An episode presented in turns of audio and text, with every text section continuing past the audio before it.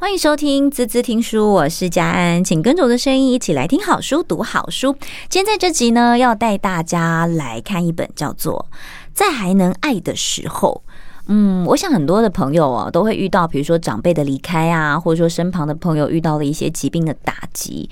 呃，但是在身体受到痛苦的同时，你要怎么样让心理能够跟你的身体一起成长，一起来共同度过这个艰苦的时候？心理师在这个角色上面，其实我觉得就还蛮重要的哦。今天呢，我们邀请到本书的作者，同时呢，他的角色非常的特别，因为他是心理师，但是他更专职在癌症病房的心理师。我们先来欢迎张家玮心理师，玮玮好，嗨，主持人好。好，哎、我觉得很特别一件事情是我第一次知道，原来癌症病房有专职的心理师哦。嗯，应该说对，就是呃，政府其实因为政府的推动，所以几乎就是说每一家医院其实它都需要有一个心理师来负责所有的癌症病人跟照顾家属的情绪。嗯，其实还蛮贴心的，因为当大家突然知道这个警讯，或者是说发现啊，原来我我有癌症，或者说原来我有这样的状况，那我现在应该怎么办？当身体的痛苦跟心理的这个。中冲冲击跟纠结的时候，有一个心理师很稳定的陪伴，我觉得是还蛮重要的，对不对？嗯，而且有时候，呃，就像那个病人跟呃家属，他跟我说，其实呃，就是有一个人，他可以很稳定陪着自己啦。嗯，他觉得至少安他们的心，就至少回医院回诊的时候，你感觉比较好。这样可以看到，伟伟心理师是伟伟心理师，非常非常的。美丽就是美少女心，就觉得看到你的时候就觉得心情很好。至少虽然要来回诊，但是会有一个疗愈的效果，对不对？虽然说我病人说我像天使，对呀，小天使的 一个一个象征啊，对不对？虽然刚刚看完医生就很痛苦这样，但是来你这边可以感觉疗愈一下还不错。至少不要给他们那么沉重啦，因为其实大部分人其实嗯没有生病，没有人想要去医院。当然，对，所以至少我觉得让他们有有时候让他们放松一下下，我觉得这个角色如果运用的当的话，是还蛮不错的。不过我觉得这角色他算是在陪伴病友们在抗战的这个路上，我觉得他是一个很很稳定的力量。但同时，你也在临床经验当中观察到了很多大家在情感上面或者在跟身体跟心理上面的一些纠结，对不对？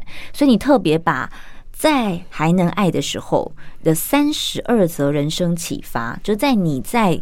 嗯，癌症病房观察到的，集结成了一本书，要跟大家来分享。嗯、所以其实，呃，我收到伟伟的书的时候啊，他特别提醒我说，我的书有点哀伤，有点沉重，嗯、希望你会喜欢。然后我就很认真的翻阅，就会觉得，嗯，他的确是一个又一个非常动人的故事。这个动呢，是打带动，真的是真的会打到你的那种感觉。不过，不过，我觉得也要请心理师跟大家来聊聊，就是在你这段历程当中。你你大概让你印象很深刻，或者你观察到的，大家通常遇到的一些状况是什么？嗯，我觉得让我最，如果先嗯，先不讲专业来说好了，嗯呃，就从一开始我是新手那时候来帮助这些人的时候，我觉得最最让我感动的是说，那种病人其实很苦，嗯，可是他不想让家人知道。哦，很多人是想隐瞒病情。嗯，应该说他呃没有，他们病情都很清楚，可是他不想让人家知道他痛苦。对，他其实心里很痛苦，他其实，在遭受到这种威胁，其实他是非常难过跟不安的。可是他在他的家人面前，他又爱他的家人，所以他不要他们担心他们，所以他都会就是表现的都没有事，无所谓，我很坚强，我为了为愿意家人抗抗抗战下去。所以我觉得他们表现这个是一个爱的方式。嗯，所以他不想要让旁边的人知道，说其实他在经历这么多不舒服的事情。的确，因为我蛮感动，家里会有一些冲击的时候，身旁照顾的人其实也是很辛苦的，是心里也很辛苦。嗯，一部分就是心疼自己的家人，可是什么也没办法替他们做那么多，不能代替他们受苦嘛。对啊，对，这真的是蛮蛮蛮哀伤的。但其实。我觉得是要怎么样共同去面对这个问题啦。所以当你在临床的经验上面，呃，像我就有看到你好几则故事，其实你都有提到呃这个医病的关系，就是说你怎么和你的病人去建立一些信任感，然后怎么样让他们对你可以愿意倾愿意倾诉，我觉得这也还蛮重要，对不对？嗯，这个可能当然一个最基本就是训练很同理心的这个技巧啦。虽然说我自己没有离癌，哦、嗯，那很多人一开始我在这个角色心理师要去看他们的时候，他们第一个反应当然我也我也可以理解，他们会觉得说你没有离癌，你怎么会知道我这个痛苦？对啊，正常都会觉得你又不是我，你不懂，对对不对？对，为什么凭什么我来辅导他，或是咨商他这样子？嗯，对，所以我是抱持着一个，呃，我我是一个陪伴你一起学习，你这个生命遇到这个冲击，那也许当然有一些专业的部分，然后比如说他们的一些忧郁啊，或者是他们面对压力的反应，实在是自己也搞不清楚了。嗯、哦，那可能可以，这个陪伴也蛮重要的，所以我会觉得说，哎，这个癌症照顾癌症病人跟家属这个。这个，因为我大概有六七年的经验了，所以会觉得说，哎，他也也厚实了我在看人生命这件事，或者是厚实了呃一些角度，就是说我在看一个人的面相，其实真的变广了。这一部分也是他们带给我的，嗯嗯，对。所以为什么会想要把它写成书，把这些故事写出来呢？嗯，其实我发发现有时候一些，比如说癌症病人他们离病的时候，家属常常很慌张，嗯，家属他不知道可以找谁。是后来慢慢心理师才推广出去，他们才知道说哦，原来每个医院可能都有一个心理师。可是我相信还是很多人不知道，说政府现在在推动这件事情。那再一个就是在慌张的时候，他们大部分求神问卜的啦，哦，还是非常多。这个我也可以理解，嗯，对对，就是很不安方，对各种偏方或是各种可以试的，哈，他们希望找寻希望感的前期，我想都会经历这个阶段。对，到后来慢慢他们接受了这个事实哦，要去抗战，其实家属还是不知道怎么去跟病人沟通，对，那有个部分是因为旁边家属也很急迫嘛，哦，我可以理解啦，就是说旁边一个人急迫，你当然希望他赶快好啊，希望他按照医嘱可以治疗，可是其实病人也很痛苦，哦，那他们这时候病人又变得比较易怒啊，或有一些情绪，家属就会觉得很生气，对，他们觉得说你为什么不为了家庭撑下去啊？哦，你为什么要说出一些泄气啊？对啊，你为什么要说一些上智的话啊？哎，其实像你身体有一些状况的时候，是不是心理上会马上也会有做一些反应跟改变？比如说比较偏向忧郁啊这一块，他其实没错，本身没有忧郁症的人，但因为这样的状态长时间。没错，甚至我们会说，其实，在心理健康上面，有时候甚至原本是一个很健康的人，他或许也很正向，可是因为这个不断的挫折，哈，或者是一些化疗的一些副作用，或者是长期一直要去医院，那影响你生活很大的变动，这些都足以让一个人压力形成到有些人甚至是忧郁症、焦虑症、恐慌症都是有可能的。嗯，对，所以很辛苦哦。对啊，那你会怎么怎么怎么去跟他们？沟通呢？我觉得一开始的时候，嗯，其实大人小孩都有哎、欸，因为在你故事里面，事实上很多时候不是只有小大人会有病痛问题，其实很多年轻的朋友或者甚至小小孩，对，嗯，或者是甚至有时候小孩知道爸爸妈妈离癌之后，他们也很紧张，可是不知道怎么像，因为都是大人在处理这些医疗问题嘛，对，那其他大部分临床主治医师他们也不太可能跟小小孩沟通嘛，嗯，那。小孩也会就就会直接用一些情绪反应表现出来，嗯、对，那很紧张啊，或者是在学校可能没办法，会有一些问题行为，嗯，对这个部分，所以我说有时候我都快不知道我专业领域是大人还是小孩，就是从头到尾服务到服务，到家就对了，对，就是没有办法按照我的设定，有时候或许我也在陪伴他们这个变动性啦。OK，对，哎、欸，你平常大概要服务多少组的？家庭应该这样讲，嗯，您说一个月吗？还是哦，它流动性这么高吗？就是你们对一个一个心理师大概可以，其实全院就只有我一个人在服癌症病人，真的哇！而且癌症是全台的十大死因之一，哎，对，像所以这比例应该是蛮高的哦。嗯，其实非常高哦。对，OK。那可是也有的人，他也觉得说，哎，也不用心理照护这个部分，他们甚至不想要去谈。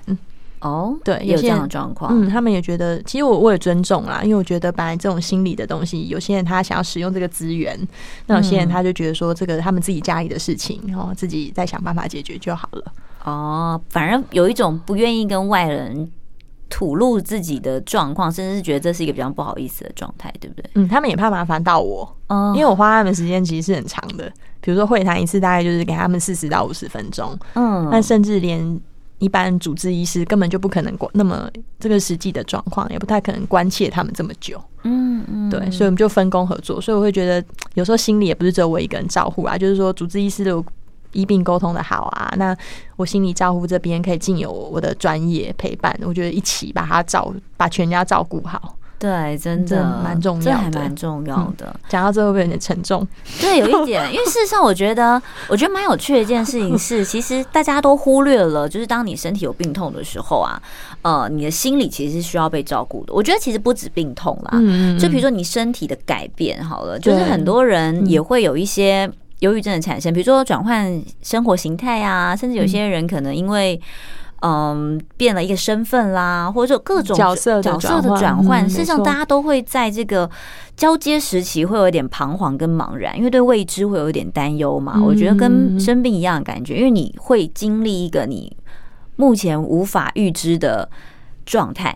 嗯，拿在你眼前，但是你不知道它会发生什么事情，所以多半的人他其实是会很很担心的，或者很紧张的。对，所以这时候其实，在心理上的陪伴，我觉得或许家人没有办法陪伴你，但是可以透过心理师的方式来协助。但是在你的故事里面，其实我觉得还蛮几还蛮有几个故事蛮蛮特别的，是你会用一些呃，比如说第三人的角度，比如说家属的一些反应，比如说当。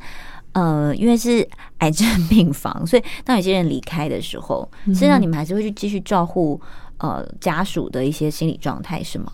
嗯，有几个，如果比如说那个时候一开始呃他的亲人离癌的时候，那家属就知道，我就知道他其实对于这个即将失去这件事，这个家属的哀伤，其实我就大概可以知道说可能需要后续。那其实我也蛮愿意花时间，嗯，对，就是蛮愿意花时间，就是再把他约回来会谈。哦，对，但是很特别的是，呃，虽然我提供这样服务，但是我可以理解，就是说他们会不想要进到这家医院，嗯，因为就是当自己的，对，就好像又在提醒了一次悲伤，嗯，好像又被又被告知了一次不想要想起来的一个比较不好的回忆，对不对？对，嗯，哎，但其实因为你工作的关系，虽然是在癌症病房，嗯哼哼，但是蛮特别的是，你也是经看过了很多情感的纠结。嗯，家人之间的，我觉得还还蛮特别的是，原来在癌症病房也有很多的情感纠结，可以跟大家聊聊所谓的情感纠结在癌症病房会怎么发生吗？OK，嗯，我想不论爱情、亲情，就是都是最纠结的。比如说一个很现实的问题嘛，就是癌症病人可能是需要最多，比如说可能半年的一个治疗，嗯，那那谁来照顾？这个有时候真的体力上，你就是需要你不是就是家人吗？对，那家人是谁？怎么说？怎么说？嗯，比如说家人，如果就是他，其实癌症病，我觉得是一个很可以叫诚实的、诚实的看到你家里互动的状况。比如说是谁？为什么每次都被期待要来照顾他？对，那或者是还有一些，比如说婆媳关系的问题，哦，比如说婆婆觉得说媳妇就是要来照顾。对，那婆婆儿子儿子要去工作啊，应该是媳妇来这样子，是不是？对，就是还是有一些角色，所以就是一个很诚实。你可以看到这个家里的互动、家里的观念，包括照顾这件事情，嗯，对，就是很诚实的。那包括说，呃，很很哀怨的部分，或者觉得说，呃，我怎么没有人来照顾我？哦，我一向我我一直觉得说我可以自己一个人好好活着，可是我也很有钱，哦，那好好活着，我呃不需要结婚。可是当我离到癌症之后要治疗，发现这个体力没办法嘛，就是需要人家照顾。可是我不想要看护照顾我，嗯，然后这这时候才开始回顾说，当初会会有一种心心，会有一种心情，觉得说，嗯，我人生那时候做这个决定是对的嘛，我就不结婚呐、啊，或者是它反映很多个人的一些当初情感的做的一些决定哈，或者是有些人比如说以前都对太太很不好，嗯，哦，就最后以前都喜欢喝酒，然后最后。发现还是只有太太最好，因为当我生病的时候，那些酒肉朋友都不理我，最后只有我太太这样煮三餐给我吃，然后接受我的脾气，所以是留下那种很悔恨的眼泪。是个人呐、啊，对，有时候还是要为自己留条后路，是这意思吗？就是说你会看到很多很多不同的关系在上演，嗯，对，那必须要很诚实去面对，说，对啊，这个你跟人的关系到底是怎么样？好，包括照顾这件事情。嗯嗯，对，也会看到很多家庭的结构啦，嗯，就比如说婚姻的关系啊，对我，我听到心理师有提到说，比如说是前夫或前妻来照顾，我觉得这其实蛮惊人的。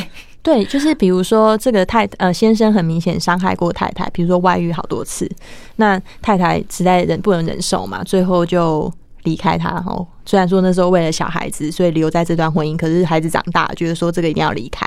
嗯，就发现。呃，怎么我我那时候我们那时候临床上也蛮压抑的，就是这个太太竟然还重视这份情谊，她觉得我就是上辈子欠她的吧，我还是把她照顾到末期，我让她好好的离开，想要把她还完就对了。对，她有一种想要还完的心理，她觉得说，她如果不做这件事，可能会她会觉得自责，留下遗憾这样子。对，所以她为了她不要留下遗憾，所以她还是愿意付出这份情感。所以人其实很特别，就是会做不同的决定。真的耶，而且在不同的状态里面，对，他还是会选择不一样的方式去处理。面对到比较呃生离死别这一块，甚至嗯，没有我刚刚突然想到有一个临床经验蛮有趣的，就是嗯，他我们预期就是说，呃，女生大大部分都不能接受，就是男生有小三之类的嘛。嗯，对，就我一个经验是。就是那个丈夫，就是他有两个，就是两个两个小三，呃，就两个小三再加一个原配，三个。哇，他好忙哦。对，然后最后就很特别，就最后他们自己来一个大和解，因为四个人和解吗？对，因为先生要离开了，所以他们对于失去这件事情，反而因为先生真的要离开这件事，让人不舍。对，反而大家一起轮流照顾他，也蛮特别的。所以我觉得人的情感有时候，我觉得是超乎那时候我们心里所学的。真的是蛮是什么样的心境？所以对啊，可以去接受这样的状态。就是他们大家都觉得，因为我们都爱他，所以我们能接受彼此的存在。意思是这样子吗？嗯，有点像是就是，也许这是生命带给他们要去经历的事情。那他们也因为就是看到说自己曾经爱的人这些纠结，可是最终要放下了哦，所以愿意去和平、去理解、去谅解这些部分。嗯嗯嗯，对，好了，能放下呢的离开也是很好啦。对，只是就还蛮特别的经验，就让我觉得说，哎、欸，所以我说有时候癌症这一块虽然呃听起来只有癌症病人，可是其实可以看到人其实那个情感的丰富性，还有面对情感所就做的决定啊，还有那些挣扎、那些心情，嗯，对，倒是学了不少啦。嗯，对对。哎、欸，倒是我觉得会在这个关系里面，或者说在这个状态里面，或者在这个临床经验里面。看到很多值得珍惜的地方，对不对？他们有时候都会说，他从癌症里面学了蛮多事情的。对，他们觉得说，癌症也许真的不是我自己想要的哦。不过，就是它让我就是丰富了我的生命，他让我看到说，嗯，我跟家人之间的关系，嗯，对，他重整了我过去所有的价值观，嗯，对，因为以前有。比如说，像有一个先生，他以前就一直赚钱，然后他就是一个高层的主管，他觉得说他就是他年薪就是两三百万以上哦，那他就是在公司也非常的好斗哦，就是男生那种男生雄性的那种就是竞争啊，他觉得说就是一直要赚钱，就是要拼，所以他其实，在职场人际关系是很差的。对，那就直到他太太就是生病了，他那时候在我面前，他说他现在在公司，他重看这件事情，其实人与人的关系不需要到这样子。嗯，对，那他觉得赚再多钱也没有什么意义啊。他看到最重要是太太的疾病可以好，太太的心理可以好，他觉得这是人生中最重要的事情，所以优先顺序整个重整。嗯，生命的一些。嗯，重意重要的事情会被会被再度的翻搅起来，然后去重新的定义跟审视，对对。然后他会很感谢，虽然还是虽然一开始也是很很不能接受，因为很年轻才四十出头，对。然后就太太就要这样离开了，对。可是他重整一次，然后跟太太，呃，过去他那种他过去还是很压迫太太的啦，那慢慢的对他会改变，对。就会有不一样的相处方式，好像获得另一段新生一样。嗯、我们要休息一下啊、喔，等下回来呢。呃，其实我觉得心理师除了在癌症病房以外，他我们也看到他看看到了很多关系当中的纠结，所以其实你也做了这个线上跟恋爱有关的课程，对不对？在滋滋线上听可以找得到。我们休息一下，马上回来。欢迎回来，滋滋听书，我是佳安。今天跟我们在一起的是伟伟心理师。好，我们刚刚聊了比较沉重一点点的，在修复，比如说是失落这一块，或者说大家面临到生离死别这一块。但其实心理师有很多其他的工作要做，不是只有在癌症病房而已。嗯、其实也会面对到很多恋爱啊，或者是大家在情感关系当中的一些纠结啊。嗯、所以你也做了音频课程，是不是？对，一个很新的尝试，真的，嗯、而且我觉得很棒，因为现在的不管各个年龄层的朋友，其实我觉得都蛮需要的，因为大家对于情感关系，我觉得现在很可惜一件事情就是，你知道，通讯这么的发达，但是我们就是没有情感课程。就小时候，我们都是透过呃爸爸妈妈告诉我们说，哦，这是男生，这是女生，然后我们要怎么样跟朋友相处。但是我们没有人教我们要怎么样谈恋爱，没有人教我们要怎么样认识关系，没有人教我们怎么样叫做羡慕、嫉妒、恨。没有啊，对不对？所以都是一路跌跌撞撞摸索出来的。嗯，那当你面对到爱情的时候，你就会发现，哎。原来我恋爱了，那是什么开始呢？奇怪了，就这样跌跌撞撞，我好承认这句话。对，嗯、好，我我们来聊聊，就是开心一点的，为什么会想要做这个觉察爱情的，呃，这个自我疗愈的课程呢？嗯，其实这个是从我，因为我开那个自费门诊，就我发现，嗯、呃，后来慢慢有一些人，他其实慢慢现在都很愿意自费来找心理师，就我发现他们其实来的时候，他们会觉得好像跟旁边的人的那种，比如说爱情关系也不是很满意，或者是会觉得自己好像也没人爱他，或者是在生命中发生一些事，或心情不好。他说他连找一个人他都找不到，嗯，就是他觉得这个，我觉得也反映是不是现代人其实也很难找这个人，因为他不止一个人告诉我。应该是说，现在的人都过于冷漠吧？大家都跟三 C 沟通啊，旁边的人做那么多都没有互动啊，对不对？对，是这样吗？我觉得也有可能，所以可能是一个，就是嗯，我会觉得现在现在的人可能面临到一个议题，就是说，当有时候发现自己有些情绪的时候，然后真的也是一个很人性嘛，想要找人倾诉，可是你却找不到这个人，也就是说，你好希望有一个人陪伴你，可是你却找不到。嗯，对，那就让我觉得刚好出版社就邀请我，觉得说线上课程，其实我也蛮挣扎的。一开始，因为等于是我的声音就在空中，不是很好吗？陪伴大家、欸，哎，我有点不好意思。对对，然后。嗯，但是我想了一下，我想也可以或许另外一种形式啊，就是去影响着，就是陪伴大家。我希望可以分享一些自己的临床经验啊，或者是教大家去觉察自己，因为我觉得觉察自己这件事太重要。嗯，很多人都像你刚刚说，有时候叠一叠就没有了，就是不不知道自己到底在干嘛，然后就这样成长了。对对，那我觉得如果可以提前有时候去做一些学习的话，其实。嗯，也许还是会跌倒，可是至少你知道为什么跌倒，那下一次可能就不会再一次经验又重重复失败一次，嗯、又让你挫折一次。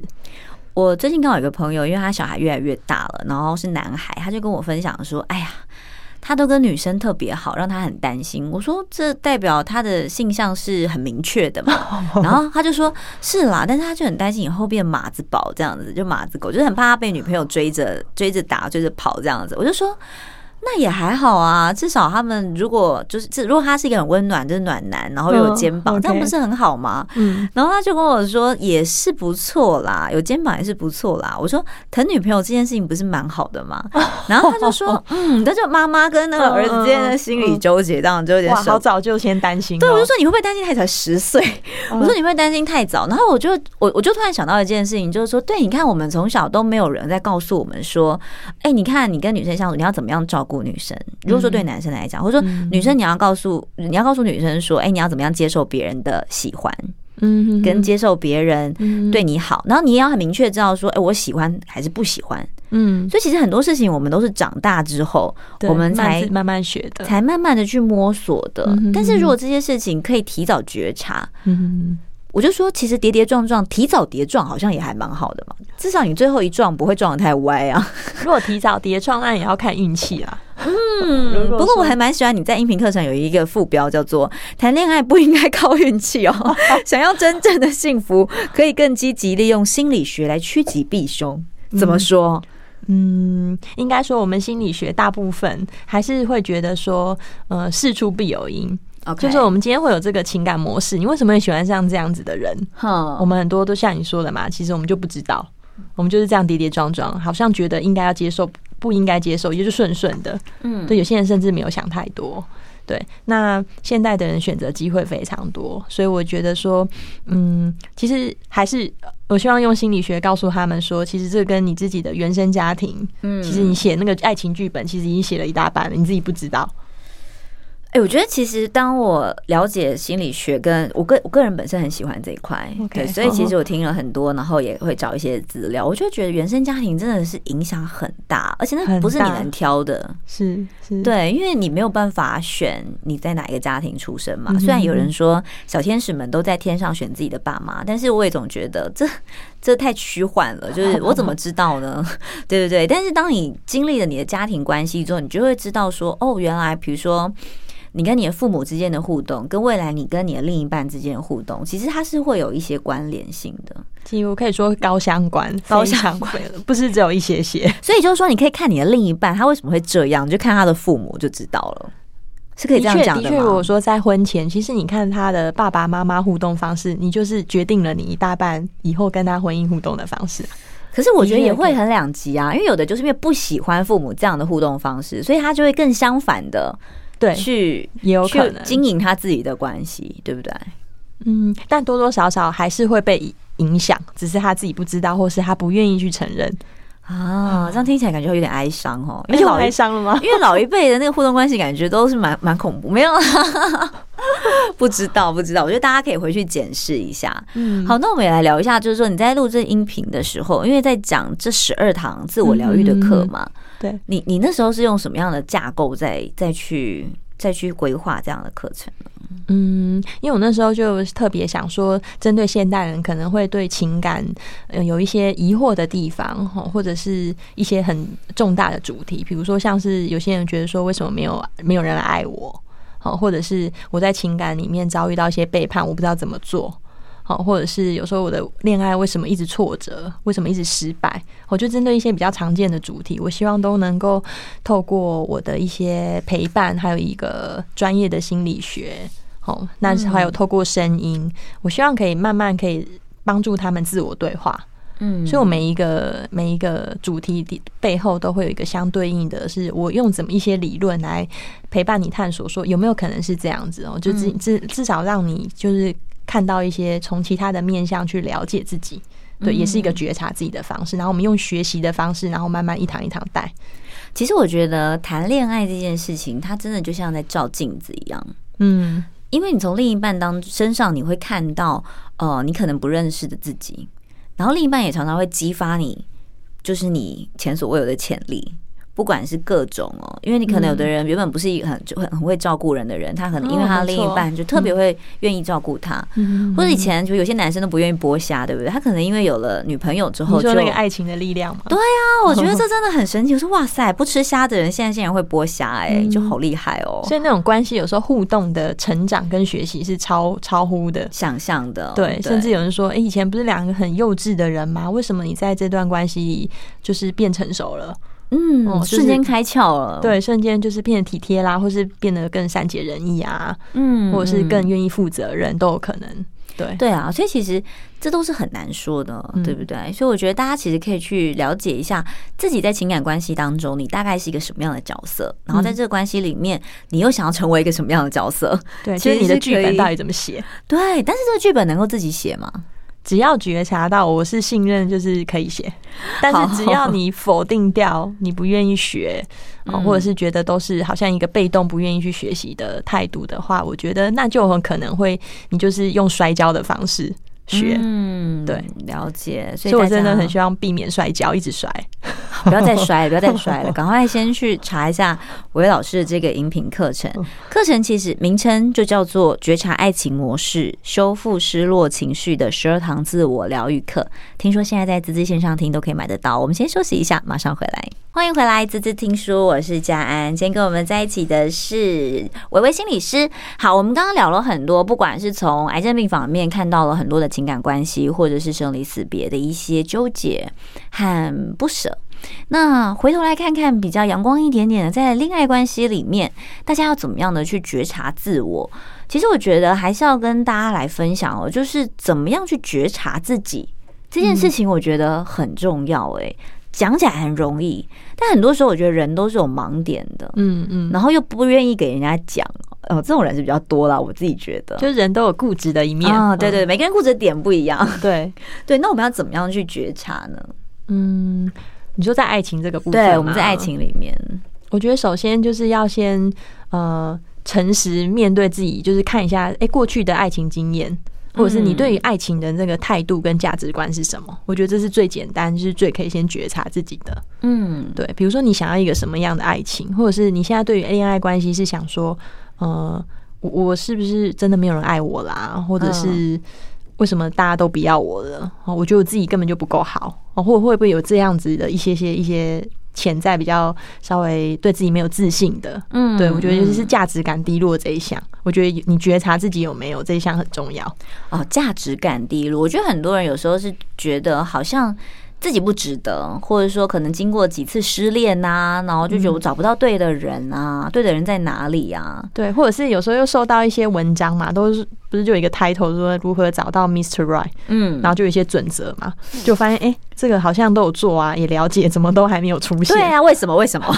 对，或者是有人花很多钱，然后去报名一些交友的交友的这些方式，或是一些训练班。恋爱技巧为什么还是没有效果？然后最后就说了一句啊，我钱被骗了这样子。对啊，为什么？嗯，其实我觉得最重要还是觉察。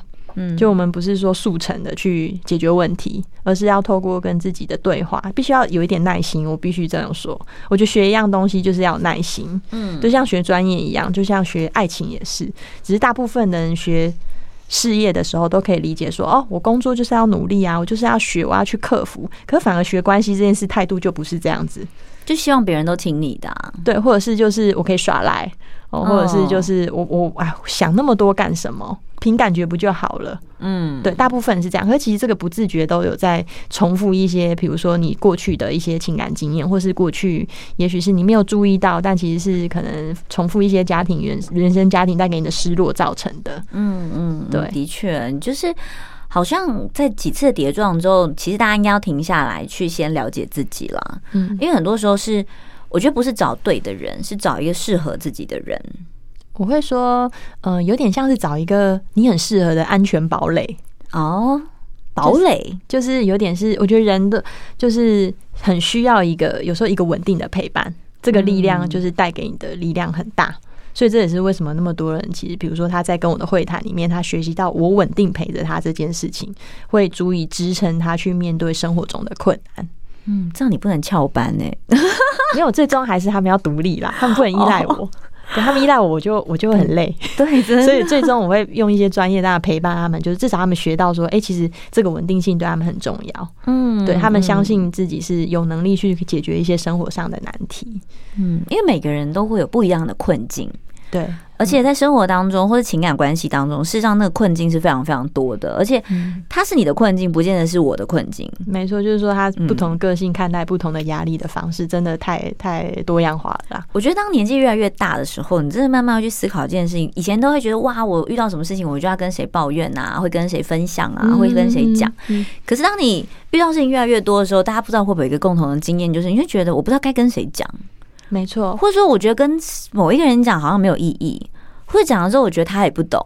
嗯，我觉得这个这状况是蛮多的哦、嗯。对，然后或者是觉得呃，我这样讲别人会怎么看我啦，或者是我这样讲会不会造成别人的困扰？嗯，对，或者是这个是不是给人家太多负面的？然后所以最后就不求援，自己消化。对，哦，然后其实这个也是蛮孤独的状态了。嗯，就当所以还是不，我想不管几岁。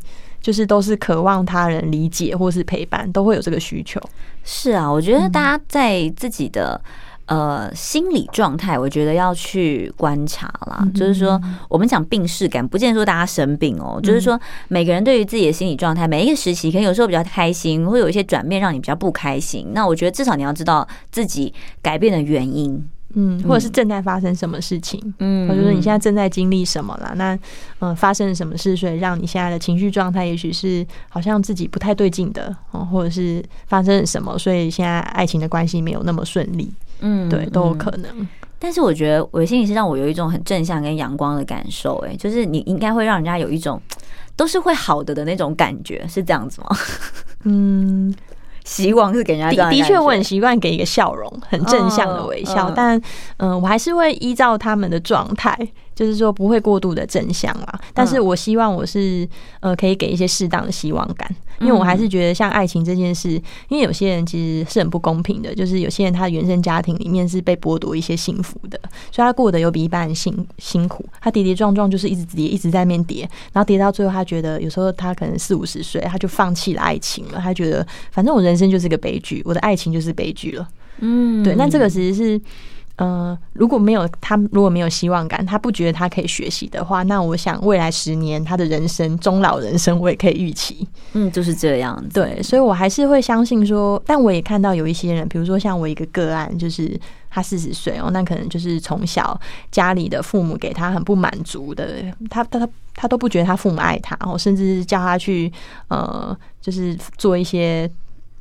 不是很合法的事情，因为可以赚钱，因为家里没钱，对，所以他长大其实会很疑惑自己为什么父母要他去做这些事情，好，为什么是这种价值观？然后觉得他也不自觉去选择了一个很不负责任的伴侣，对，那你就可以预期他这个矛盾之间，但最后还是走向了对，可是复制了那个状态，就对他不认为他值得啊，因为他父母早，他认为他的家庭没有给他这种感受。对，所以他也不了解什么是一个稳定性的感受了。他也不了解什么叫做对他是最好的，他也不觉得他值得，所以我们就可以预期他不自觉做的这些行为嘛。就他最后在呃十六次的会谈，也才四个月的时间，他就有很大转变。对，他就是努力了去决定不要这段关系，不健康的爱情关系。嗯，对，就我发现他也变很漂亮。就是那种漂亮，不是说我们外在的，是那个整个，我觉得是气场的，我觉得是心灵的那种。当一个人他去度过对那种最大的就是决定啊，要让自己更好或者是更健康的时候，我觉得会蛮漂亮、蛮有魅力的。嗯，这个我觉得我蛮认，所以我会觉得说，其实给希望有时候是需要的。对，你看这样讲起来，事实上虽然原生家庭它是我们的呃基本盘，好不好？但是。虽然不能挑不能选，但事实上你是有改变的力量的。